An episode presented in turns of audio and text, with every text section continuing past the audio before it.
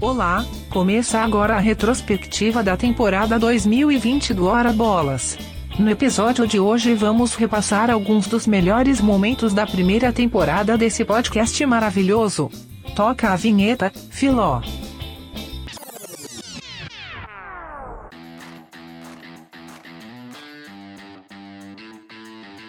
Valeu, Maria! Bem-vindo 2021! Há quanto tempo que eu tô te esperando? Começa agora a retrospectiva da primeira temporada do Hora Bolas em 2020. Hoje a gente vai passar aqui pelos nossos melhores momentos, ou talvez piores momentos, você que decide.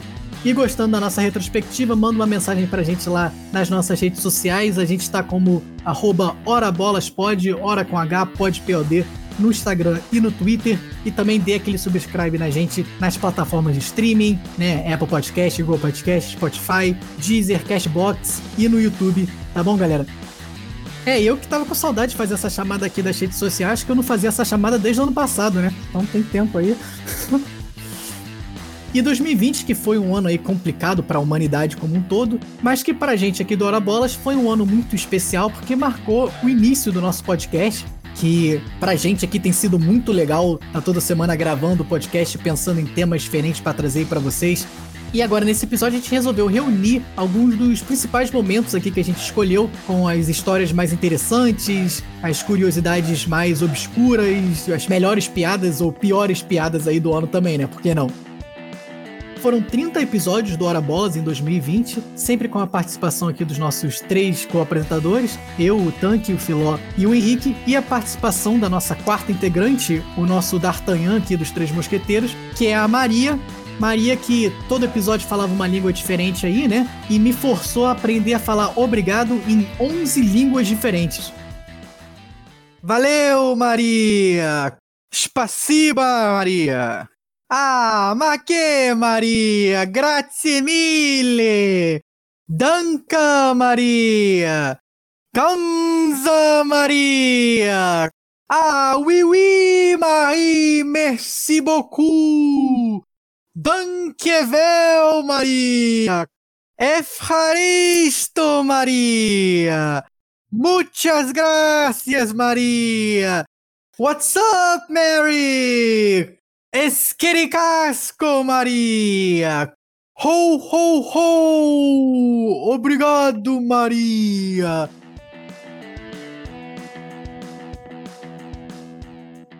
Além de nós três e a Maria, a gente também teve oito convidados especiais ao longo de 2020. Olá, eu sou a Beatriz Bacelar. Eu sempre gostei muito de esporte e futebol é uma das paixões da minha família. O nosso querido Felipe Clemente do Tailgate Zone. Tudo bem, Felipe? Como é que está, cara? Fala, cara. O fundador, criador, organizador, mente brilhante por trás do Tailgate. Grande chefinho. Ai, caramba, depois dessa tem como eu falar que tô ruim? Fábio Padovani, do Futebol Nostalgia no Instagram. Tudo bem, Fábio? Fala, pessoal. Valeu pela oportunidade aí estar falando com vocês. E para falar de futebol americano, Mia Mastrocolo, do The Playoffs. Tudo bem, Mia? Olá, bom dia, boa tarde, boa noite. A gente trouxe não um, mas dois convidados especiais. Sejam bem-vindos aqui, Bruno Álvares, o Foca, e o Tichinha. Tudo bem, pessoal? E aí, tudo bem? Fala, galera. E aí, tranquilo? E para falar de Holanda, a gente trouxe aqui um convidado especialíssimo que está na Holanda. Eduardo Cáceres, o nosso Dudu. Tudo bem, Dudu? Rudedar. E aí, pessoal? Gabriel Carneiro, jornalista aí do portal de notícias UOL Esportes. Tudo bem, Gabriel? Fala, tudo bem?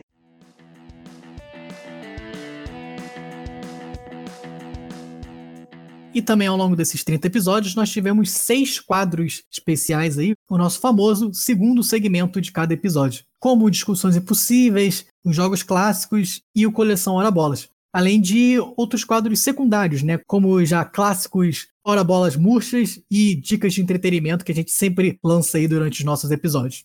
Mas com isso, sem mais delongas, a gente passa para a nossa retrospectiva de 2020 e pedir para você botar lá no nosso Instagram se você concorda com a nossa seleção aqui de melhores momentos de 2020. Solta aí, Filó.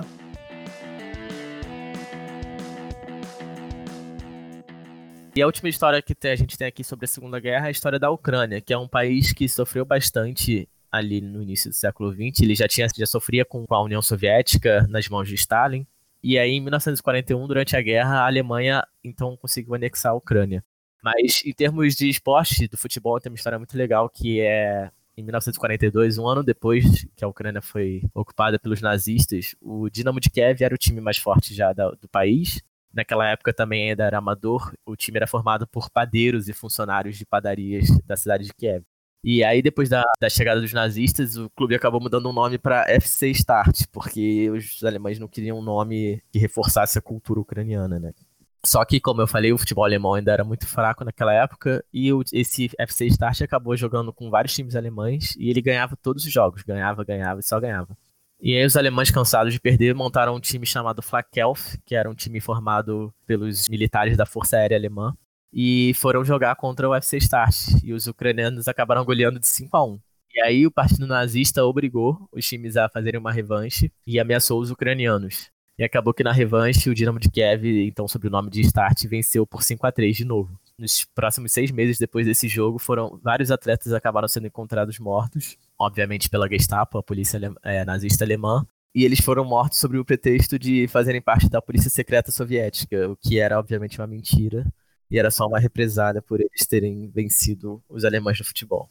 Então a teoria é que a polícia soviética usava um exército de padeiros como agentes secretos, né? Exato. Essa é a teoria. E mais curioso de tudo, essa vocês vão ficar chocados. É que existe um filme sobre essa história. Olha lá. Ah, maneiro. E o filme tem Sylvester Stallone, Michael Caine e Pelé. Que isso? o filme de 1981 chama Fuga para a Vitória. E tem o Stallone e o Pelé como jogadores do Dinamo de Kiev contra o Partido Nazista.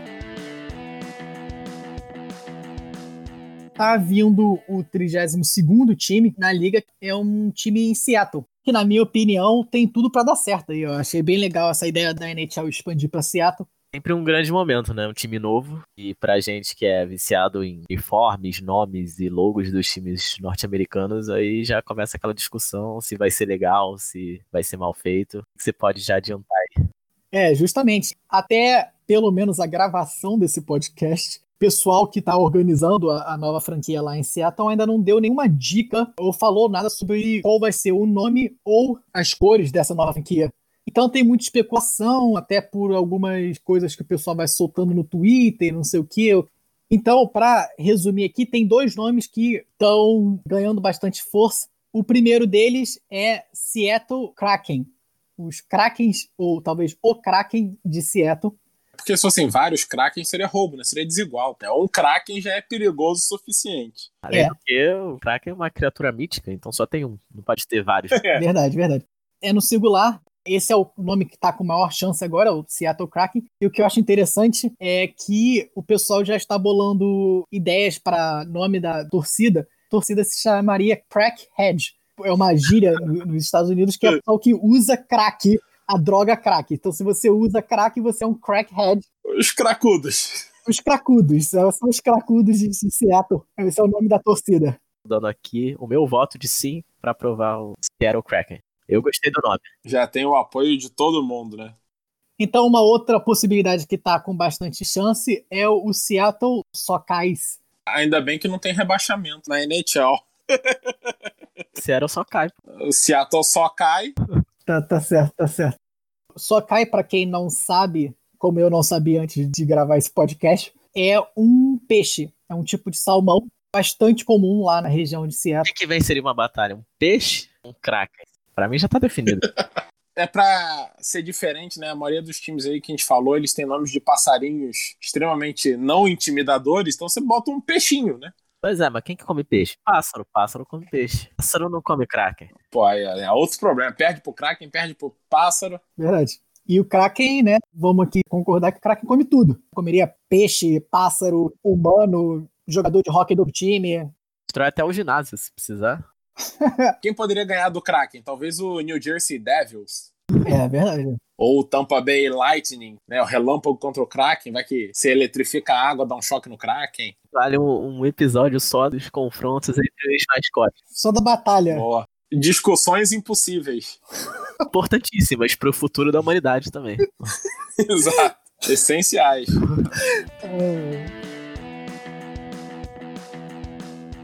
Para fechar aqui o regime franquista, vou falar rapidinho do Atlético de Madrid, que foi outro time que também se fortaleceu durante esse período, principalmente ali no início. O Atlético não era um time muito forte ainda na época, até que em 1939 ele foi convidado pela ditadura a se fundir com o Aviação Nacional, que era um clube da aeronáutica do governo. O Atlético acabou aceitando, então com esse investimento até financeiro e com o apoio militar, o clube conseguiu seus dois primeiros títulos espanhóis em 1939 e 1940. E de 39 a 47, o Atlético de Madrid passou a se chamar Atlético Aviación Madrid, justamente por ter se fundido com a aeronáutica. Ó. E em 47 essa união acabou, ele voltou a ser o Atlético de Madrid que a gente conhece hoje em dia. Mas foi nessa época então que o time decolou. Olha aí. Piada pronta, Henrique pegou no ar. No ar, entendeu? Matou no peito e mandou no ângulo, hein? E o bom também é que o time né, tinha carona aí quando fosse viajar pra enfrentar seus adversários. Meu Deus. Viajava de graça ainda. Alguém tem mais ideias aí, não? Se vocês tiverem alguma piada pronta aí, manda pra gente aqui no Instagram, por favor, tá? aqui tá difícil aqui a gente. Eu queria dizer que foi um time que revolucionou o futebol, foi ele que inventou a jogada aérea. Meu Deus. Vamos seguir aí, porque não tá dando mais. Vamos pro próximo bloco, vai, vai. Tem uma história bastante interessante também que foi na categoria do salto em distância, com o maior rival dele na época, que era o alemão Luz Long, que né, representava a Alemanha nazista e era considerado imbatível nessa modalidade. Durante a classificatória, o Jesse Owens tinha queimado os dois primeiros saltos e estava com risco de não passar para a final. E aí o Luz Long entrou em cena, acabou ajudando ele. Eles conversaram, eles tinham se conhecido ali uns dias antes no aquecimento. E o Long deu uma dica para ele, falando para ele saltar um pouco atrás da marca que ele estava saltando, para ele não correr o risco de queimar e pelo menos conseguir a classificação para a final. É, o Owens levou isso em consideração, acabou se classificando e depois ganhou o ouro e deixou o Long com a prata. Apesar disso, a história mostra que o Long foi um companheiro do Jesse Owens, não só por ter dado esse conselho, mas ele também foi o primeiro a parabenizar o Owens depois da prata que ele recebeu e o Owens ganhando o ouro. É bem legal essa história aí. É, bem interessante, né? É bem interessante. Sim, e tem mais, porque eles mantiveram contato por vários anos. Até recentemente uma revista publicou uma carta do Long pro Jesse Owens, porque o Long acabou indo para a Segunda Guerra, né? Enquanto ele estava numa frente no norte da África lutando pela Alemanha nazista, ele estava com muito medo de morrer. E ele tinha mulher e filho na Alemanha, então ele mandou uma carta pro Jesse Owens como um amigo, pedindo para se um dia o Owens pudesse ir na Alemanha é, encontrar o filho dele e contar sobre o pai, né? Até em parte da carta ele fala que ele quer que o, o Jesse Owens conte pro filho dele como é um mundo sem guerra. Acabou que o Long morreu não no norte da África, mas ele morreu na Itália, na Sicília, em 1943. E o Jesse Owens nunca mais voltou para a Alemanha. O primeiro torneio a existir, torneio regular, foi a Copa de Competência, ou Copa de Competência, Nossa. entre Argentina e Uruguai. Eu tô gastando meu espanhol aqui, vocês estão vendo. Eu acho que o Henrique podia só falar em espanhol esse episódio, hein? La primera competición entre clubes de países diferentes fue la Copa de Competencia entre Argentina y Uruguay de 1900 a 1919. Por que, que você não fala assim sempre? Agora ficou até bom, cara. Porque não tem graça, né? Uma coisa interessante é, desse campeonato sul-americano de 48 foi que, nessa época, ele era um dos primeiros campeonatos no mundo que reunia times de vários países. Então, teve muita gente que veio, muitos jornalistas que vieram da Europa para assistir o campeonato, né? Por exemplo, jornalistas do francês L'Equipe, que é um jornal famoso aí da França, de esportes. E aí, esses jornalistas europeus que vieram para assistir o campeonato voltaram para a Europa, ficaram muito entusiasmados, né? acharam muito legal a ideia aqui do Campeonato Sul-Americano e propuseram essa ideia para a UEFA, para a UEFA fazer é, alguma coisa parecida no continente europeu para descobrir quem era o maior time do continente europeu. Com isso, a UEFA, depois de mais discussão aí, acabou aceitando a ideia e criou o que é hoje a Champions, né? o que era a Copa dos Campeões, em 1955 sete anos depois, basicamente baseado no campeonato de 48. Ou seja, né, Filó, eu acho que a gente pode dizer que o Vasco, na verdade, é o grande criador aí da Champions, né?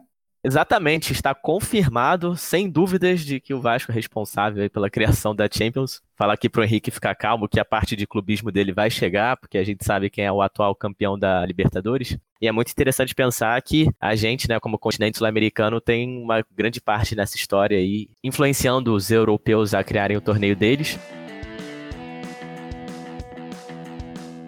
É, até a história mais famosa recente é do Patriots perdendo duas escolhas no draft de 2016 porque esvaziava as bolas mais do que permitido pela liga, pelas normas aí nos seus jogos em casa. O famoso Deflategate, né? É, exatamente, que seria aí o escândalo das bolas... Bolas murchas. Bolas murchas. Ora, bolas murchas. Ora, as bolas murchas são essas piadas do Henrique aí que solta de vez em quando. Novo quadro do programa. Henrique apresenta Horas Bolas Murchas. Eu fico feliz que as minhas piadas estão se espalhando pelos demais apresentadores. Então eu fiz um exercício aqui para tentar simular como seria o draft no futebol brasileiro. Peguei alguns dos jogadores mais impactantes da seleção brasileira recente.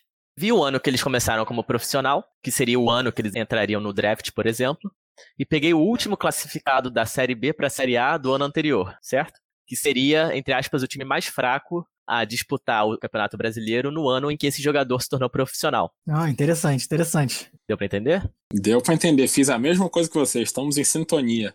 Então, para exemplificar como seria o draft no futebol brasileiro, o Thiago Silva, em vez de jogar no Fluminense, jogaria no Fortaleza.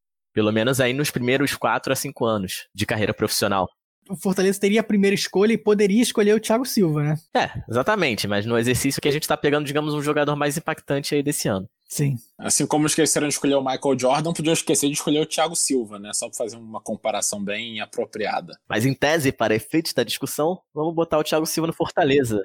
Assim como no draft da NFL, por exemplo, o jogador que é draftado ele faz contrato de quatro anos que pode ser renovado para o quinto. E depois disso, ele pode ou renovar com o time ou ir procurar outros times. Então, o Thiago Silva, aí nos quatro primeiros anos, por exemplo, poderia jogar no Fortaleza e depois talvez ir pro Fluminense ou ir para outro time. Mas sabe que ele ia adorar as praias lá do Ceará, então ele ia renovar com o Fortaleza e fazer toda a sua carreira no Fortaleza. É, e já é um time de tricolor também, né? Assim como o Fluminense. PSG também é tricolor, olha aí. Curiosamente, Fluminense e o Fortaleza estariam conectados também em 2005, porque foi quando o Marcelo começou a jogar o Marcelo, em vez de Fluminense, também iria para o Fortaleza, que por acaso também em 2004 foi o último time a subir para a Série A de 2005. Tá montando um esquadrão. É, é o Fortaleza campeão brasileiro ali em 2006, 2007, bicampeão brasileiro, se o draft acontecesse no Brasil. Essa zaga aí ninguém passa. Exato.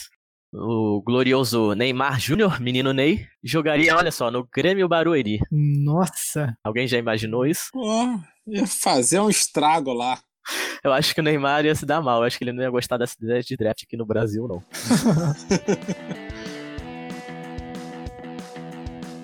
a década de 80 era uma década que foi bastante tensa, assim, diversas coisas acontecendo no mundo todo, própria corrida espacial, tudo isso, né? Ainda era um momento de grande tensão. Hoje em dia a gente acaba olhando isso, né, e fala assim, ah, 1980 já tava, assim, nos últimos 10 anos de Guerra Fria, né? Mas ainda tava bem quente o negócio.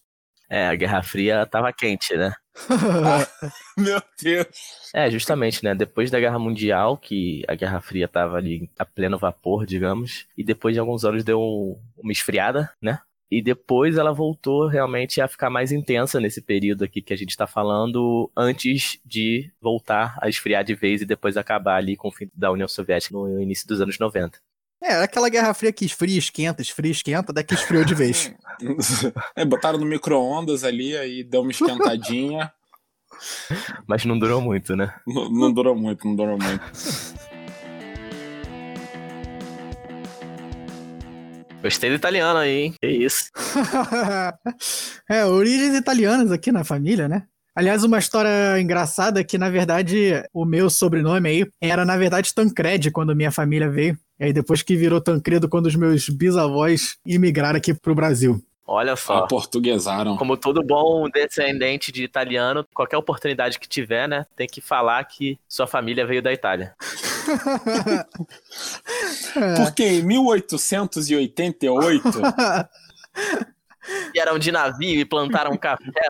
Não, isso aí foi quase a história da minha família, só que o navio deles parou no Rio de Janeiro. Aí eles abriram uma vendinha na Tijuca. Também, clássica. Não parou em Niterói, não? Não, não parou em Niterói, não. Parou, parou no Rio de Janeiro.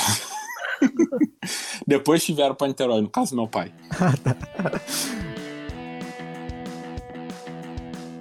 E esse período também é bastante marcado por ter instaurado no Brasil um sentimento extremamente ufanista, né, de patriotismo, que foi justamente esse um dos principais pontos que o governo queria utilizar a Copa de 70 e a seleção brasileira. Eles queriam que, com a conquista da Copa, esse sentimento patriota fosse fortalecido e foi até por isso que surgiu aquela canção famosa aí, que é a música Pra Frente Brasil. Salve a seleção! Ó, esse Ó. canto, hein? The Voice, The Voice Dorabolas. que talento nato. The Voice Dorabolas! Já virei a cadeira aqui já.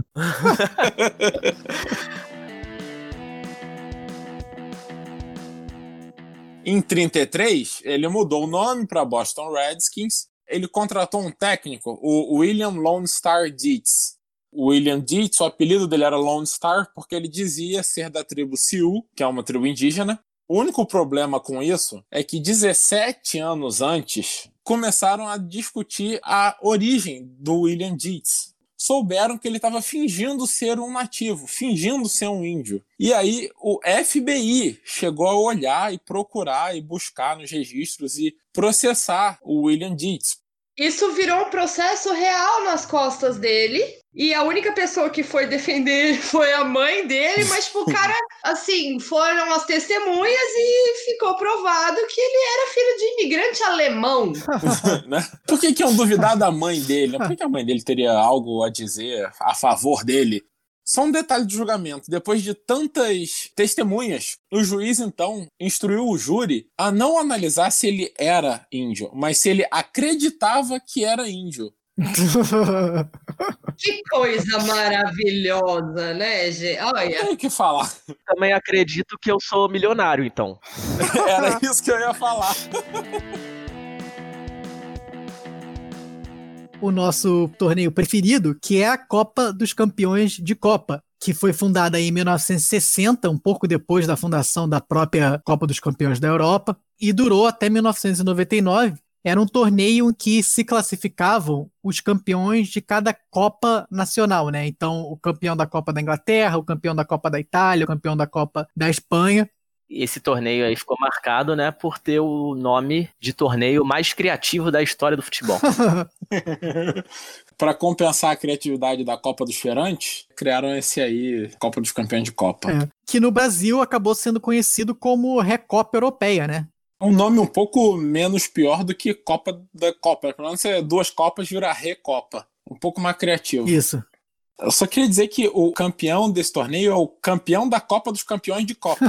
Começa a repetir cada vez mais, é um loop infinito. Isso. Podia ser também Cocopa. Copa, Copa. Copa, Copa. Copa Pá, tem várias opções aí. Meu Deus. E aí o time vencedor seria o Can Campeão. Meu Deus. Campeão, peão?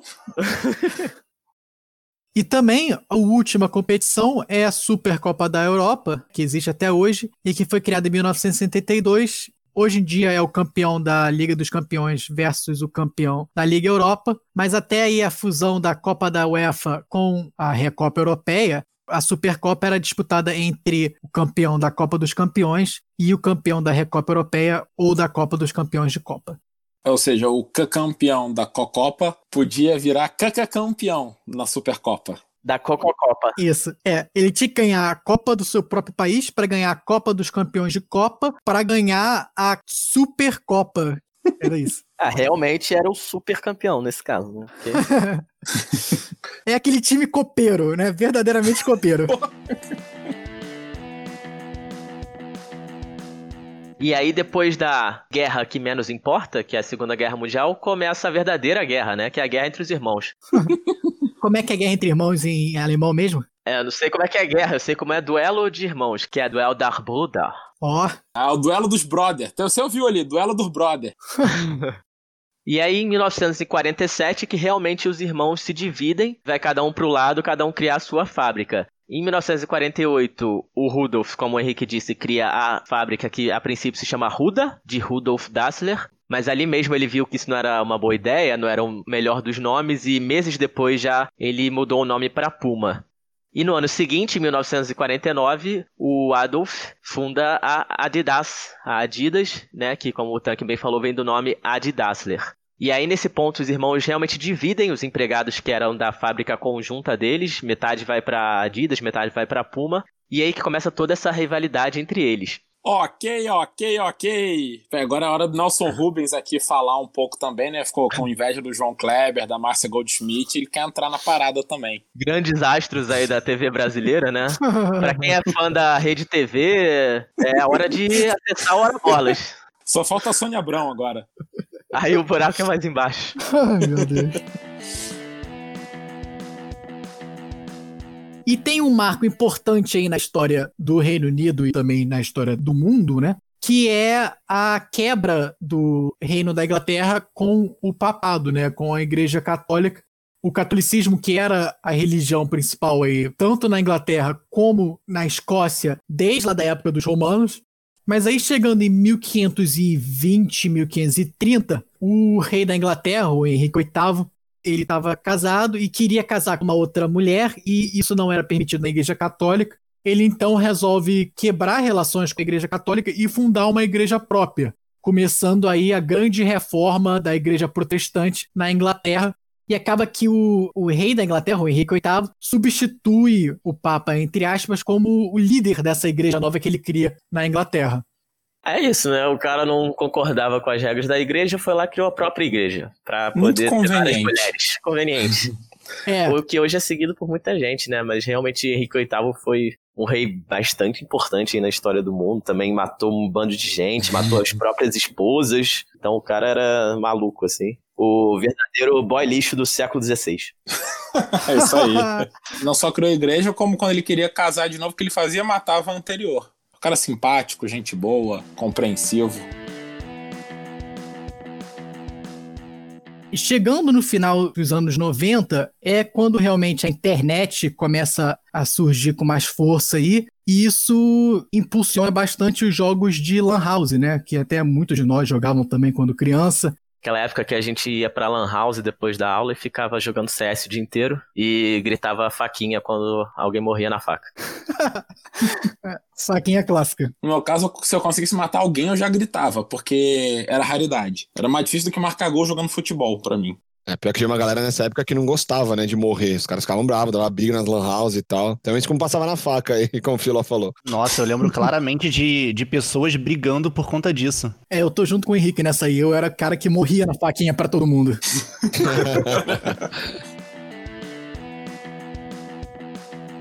É, vamos falar aqui um pouco da história desse piloto. É o Eugène Adrien Roland Georges Garraud. Ó, Eu vou guardar meu francês aqui e vou começar a me preparar para a próxima língua, porque hoje não tá dando, não. Não tem competição, não. Ele nasceu em 1888 e aí em 1909 o Roland Garros ele visitou a grande semana da aviação de Champagne na França. Champagne é uma cidade, né? Não era uma semana em que o pessoal ficava voando de avião e tomando champanhe, não, tá? É outra coisa. é, essa aí não é uma boa ideia, não. É, mas é interessante. Eu não sei se é bom. Naquela época, a galera ainda não tinha essa frase de se dirigir não beba, né? Então o pessoal foi pra lá fazer aviação com champanhe. Se pilotar, não beba, né? Se pilotar, não beba. É legal que dá pra dar um banho de champanhe bom, né? Lá, tipo, você joga lá de cima do avião, fica a galera embaixo correndo tentando beber. É, quando vai inaugurar o avião já dá aquele banho de champanhe. Já tá tudo em casa. E aí ele foi como visitante só e ele se apaixonou pela aviação, que era bem recente na época, até porque a invenção do avião aí data de 1903 dos irmãos Wright nos Estados Unidos. Opa! Isso aí é fake news, isso aí é fake news. Opa! Ó, Ó a treta. que isso? Calma, calma. Ou em 1906 com o queridíssimo Santos Dumont, né? Alberto Santos Dumont, verdadeiro inventor do avião. Sem dúvida. É isso aí. Elogia a Argentina, mas não diz que os irmãos Wright inventaram um É. avião. É o que dizem, né? Mas a verdade a gente sabe qual é. Essa vitória da Holanda sobre o Brasil teve um sentimento muito parecido com o que foi a vitória da Bélgica sobre o Brasil em 2018, de um time que não tem a tradição futebolística tão forte, né? E que superou ali a, a santidade máxima do futebol, que é, o, que é o Brasil, né? Foi uma grande vitória. E se você vê o Cruyff falando sobre isso, ele fala: e a nossa grande alegria foi não só passar pelo Brasil, mas passar jogando melhor. É, e a comparação é boa até porque aquela foi a melhor geração da Holanda, né? E a gente teve em 2018 a famosíssima geração belga. É, trademark. Tem. Marca registrada. Realmente a maior geração da Bélgica de todos os tempos.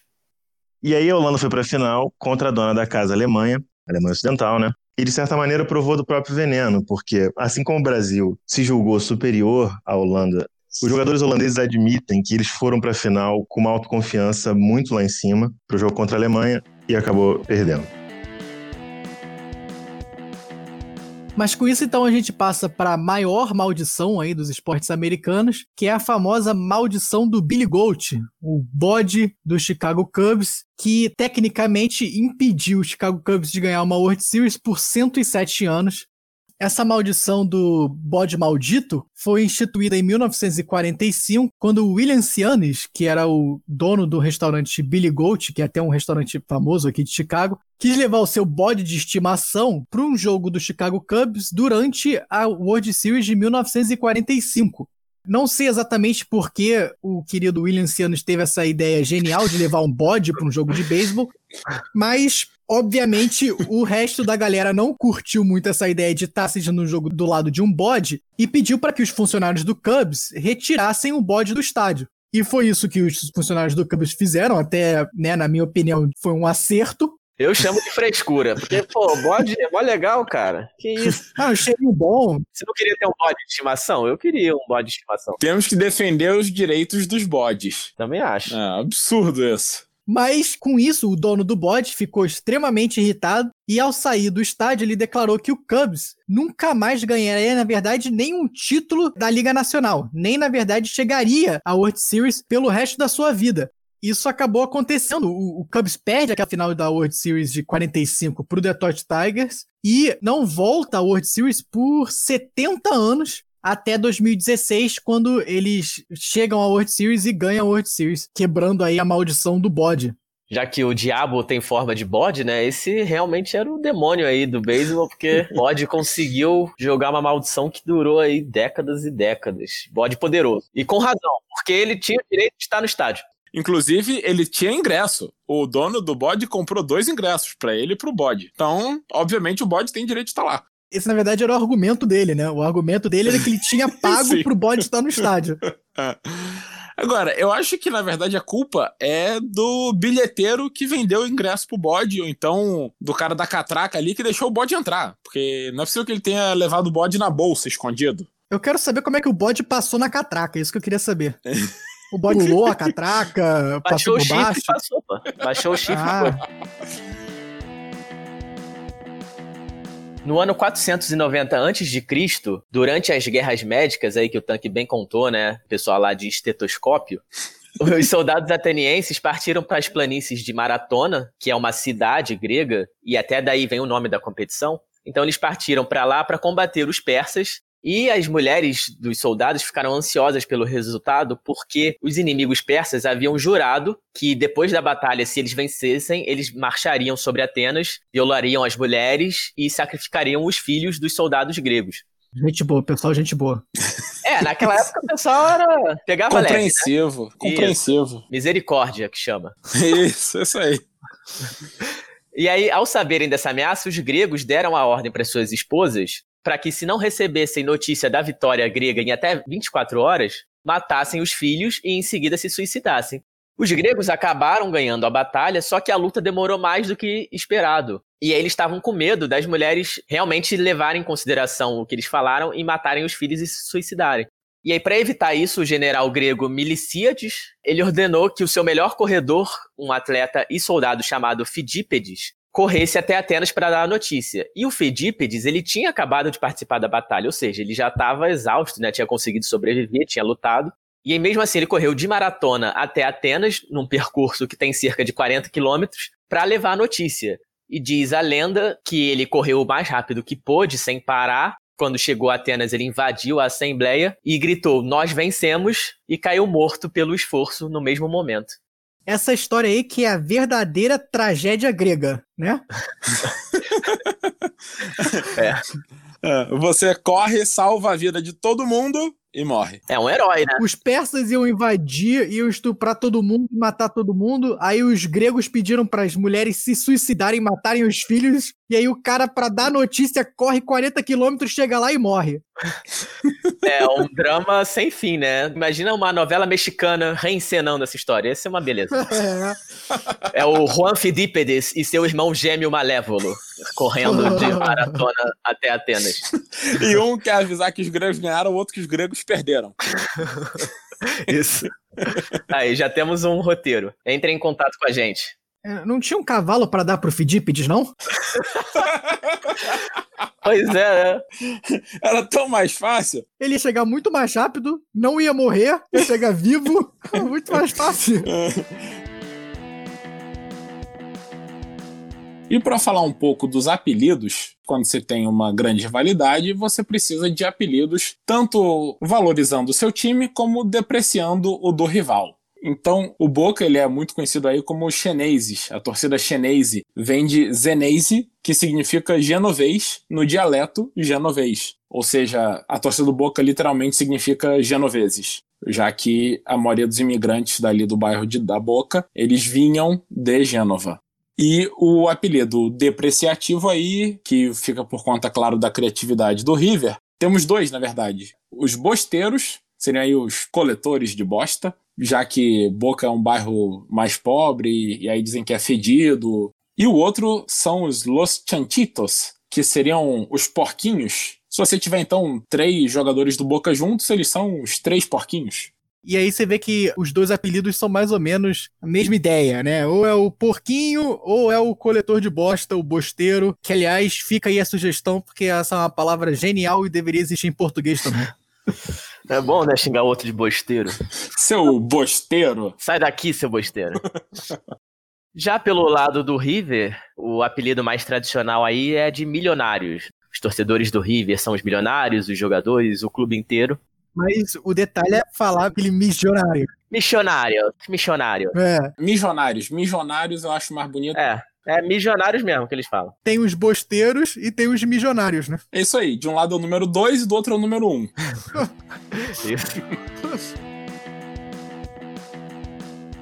E aí, depois de alguns séculos, na Inglaterra medieval, tem documentos que mostram que esse esporte, precursor do futebol, ele foi banido por decreto pela família real inglesa diversas vezes, inclusive pela dinastia Tudor, que é aí uma das mais famosas da história da Inglaterra. Tem série, tem filme, tem tudo. Ou tem Tudor, né? Olha só, ora bolas murchas nunca nos deixa. Mas fica aí a dica de entretenimento então, hein? The Tudors, a série histórica. É, você vê que eles baniram Tudor mesmo, né? O bom é quando Tudor Mundo do Ora Bolas faz a mesma piada. Vamos repetir até esgotar. Exatamente. A gente já falou isso. A piada boa é que você repete até o fim do episódio. Vamos repetir até não sobrar mais nada. É. Boa, boa. Olha, pelo menos se a galera que jogava futebol antigo soubesse nadar, eles não se afogavam. Ai, meu Deus. Meu Deus. Não vai ter sim. Continua, continua. E Mônaco foi pela primeira vez governado por um membro da Casa Grimaldi, que é a casa histórica que domina o Principado, em 1297, quando o Francesco Grimaldi, que era de Gênova e tinha o apelido de Malizia, Malícia em italiano, você vê que o cara já né, tinha vários planos aí. O cara é brabo. E pelo apelido a gente já vê quais eram as ideias do Francesco, e foi justamente o que ele botou em ação quando, em 1297, ele e os seus homens capturaram a fortaleza do Rochedo de Mônaco, se fingindo de monges franciscanos. O interessante é que tem uma coincidência aí nessa história que a palavra monge em italiano é Mônaco, e sendo que o lugar já chamava Mônaco. Olha só. Buguei. Buguei. É, de explodir o cérebro. E outra coincidência é que os monges eram franciscanos e o nome do Grimaldi era Francesco. Justamente. É pra facilitar o disfarce, né? Já tá com o meu nome, ninguém duvida. Ah, então ele não tava fantasiado de monge franciscano, ele só se chamava Francesco e tava em Mônaco. Ele era o Francesco de Mônaco. E aí os monges entenderam errado. O Paul Brown era tão idolatrado pelo estado de Ohio, né, que o público queria nomear o time o Cleveland Browns, em homenagem ao Paul Brown.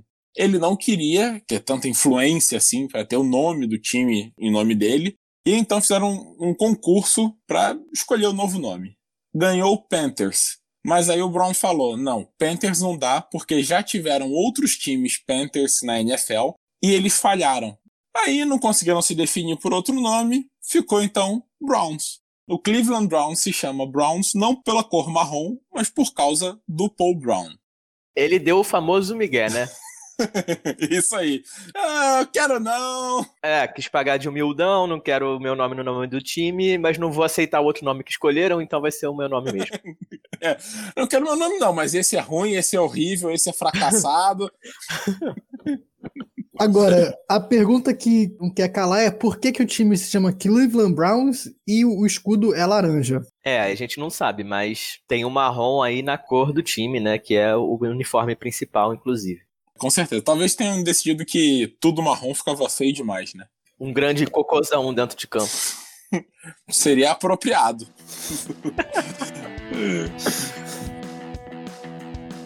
título da matéria, ela não fracassou. E, e, isso aconteceu por uma, uma questão, uma decisão editorial mesmo minha, de, de dizer, de deixar claro ali no primeiro parágrafo o que eu pensava, que ela preferiu morrer a perder, ela preferiu a morte à derrota. Porque a gente lida eh, em relação à repercussão dos conteúdos que a gente escreve, ou que a gente publica, que a gente põe no ar, com um ódio muito forte, né? E eu sabia que a partir do momento em que essa matéria estivesse no ar, é, vamos relembrar aqui a história de uma nadadora que morreu há 30 anos tentando tentando cruzar o Canal da Mancha, ia ter muito comentário, ah, mas ela vai querer atravessar o Canal da Mancha sem treino? Ela vai querer atravessar o Canal da Mancha sabendo que o, o, o barco que está acompanhando ela não estava com, com gente boa. Ela tem culpa nisso também. Então, eu já quis evitar isso de cara, assim a intenção era mostrar que essa matéria tinha lado sim, que eu queria dizer, eu queria deixar claro que ela não teve culpa naquele processo, que ninguém quer morrer, obviamente, porque ela, ela morreu, ela teve a parada cardíaca faltando 4 quilômetros para completar o percurso de 33. E tem uma,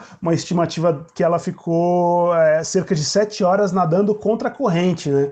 Pela primeira metade dela, que foi impecável, ela podia ter feito a travessia batendo recordes. Isso mostra a, a dimensão do preparo que ela tinha para fazer aquilo que ela fez e fizeram ela nadar sete horas contra a corrente. E aí ela não, não aguentou, não resistiu, e mas era fundamental dizer que não foi um fracasso esportivo, não foi um fracasso humano, que ela queria mostrar uma coisa ali e ela conseguiu mostrar. E a gente chega ao jogo mais marcante para o Maradona dessa Copa, que é a semifinal contra a dona da casa, Itália. E o contexto interessante desse jogo é que ele foi disputado em Nápoles, né, na cidade do Nápoles, clube de futebol onde Maradona era ídolo. E além disso, Nápoles é uma cidade do sul da Itália. E dentro da Itália tem muito essa competição entre sul e norte. O norte tem um certo preconceito contra o sul, que é uma região normalmente mais pobre. Então, antes desse jogo, Maradona foi a público e pediu para os torcedores napolitanos torcerem por ele e pela Argentina. Então, o estádio ficou dividido, apesar de grande maioria da torcida ser italiana, e eles viram o Maradona brilhar novamente. Esse jogo terminou 1 a 1 e a Argentina mais uma vez se classificou na disputa de pênaltis. E foi um jogo assim muito marcante para o Maradona, ele sempre cita isso nas entrevistas. É, isso volta um pouco no que o Filó falou aí no começo do episódio, que o Maradona sempre se identificou muito com o povo, né, com a parcela mais pobre da população, é, até pelas suas origens, né, que em origens muito humildes. E o Maradona meio que vestiu a camisa do sul da Itália e falava bastante sobre esses problemas aí do sul da Itália. Realmente um jogo marcante aí na Copa de 90. Com o passar do tempo, esse jogo acabou evoluindo no próprio País Basco e em vez das pessoas jogarem uma em frente à outra, né, com aí a divisória no meio da quadra, que nem era tradicionalmente o jogo, no País Basco eles tiveram a ideia de jogar contra uma parede e no começo, o esporte foi praticado nas muralhas das cidades, né? Eles jogavam a bola contra as muralhas. É, naquela época era muito comum as cidades serem muradas, né? E foi assim que nasceu a modalidade da pelota basca. É bem legal essa origem aí do esporte, né? Isso também quer dizer que quando a gente jogava o nosso paredão lá no recreio do colégio, Era como se a gente fosse verdadeiros guerreiros medievais. É isso aí, é pelota básica raiz. Não é esse negócio Nutella de garrinha, raquetinha, né, Wolverine, pô. É, sair com a mão vermelha de tanto bater na bola. Aliás, o jogo no começo só se chamava Pelota. Vamos bater a bola, né? Vamos bater uma bolinha. E como ficou famoso no País Basco, depois acabou se chamando Pelota Basca, né? Inclusive, a gente não falou aqui, mas a pelota basca no País Basco realmente se chama pelota. É, jogar bola, jogar bola. É, os caras são bons, hein, galera? Sou eu aqui de volta agora ao vivo, aqui no episódio, vindo para fechar aqui a nossa primeira temporada do Hora Bolas. Foram grandes momentos aí em 2020 aqui pra gente. E para fechar, eu queria agradecer vocês aí pelo apoio que vocês nos deram aí ao longo do ano, é, escutando aí os nossos episódios. E fiquem de olho porque semana que vem já sai o primeiro episódio da nova temporada de 2021 e tá também show de bola aí para vocês. Hoje sou só eu aqui gravando, o Filó tá na edição, e para não deixar o Henrique de fora, o Henrique sempre imita o animal no final dos episódios, né? Au, au! Uh. Bé.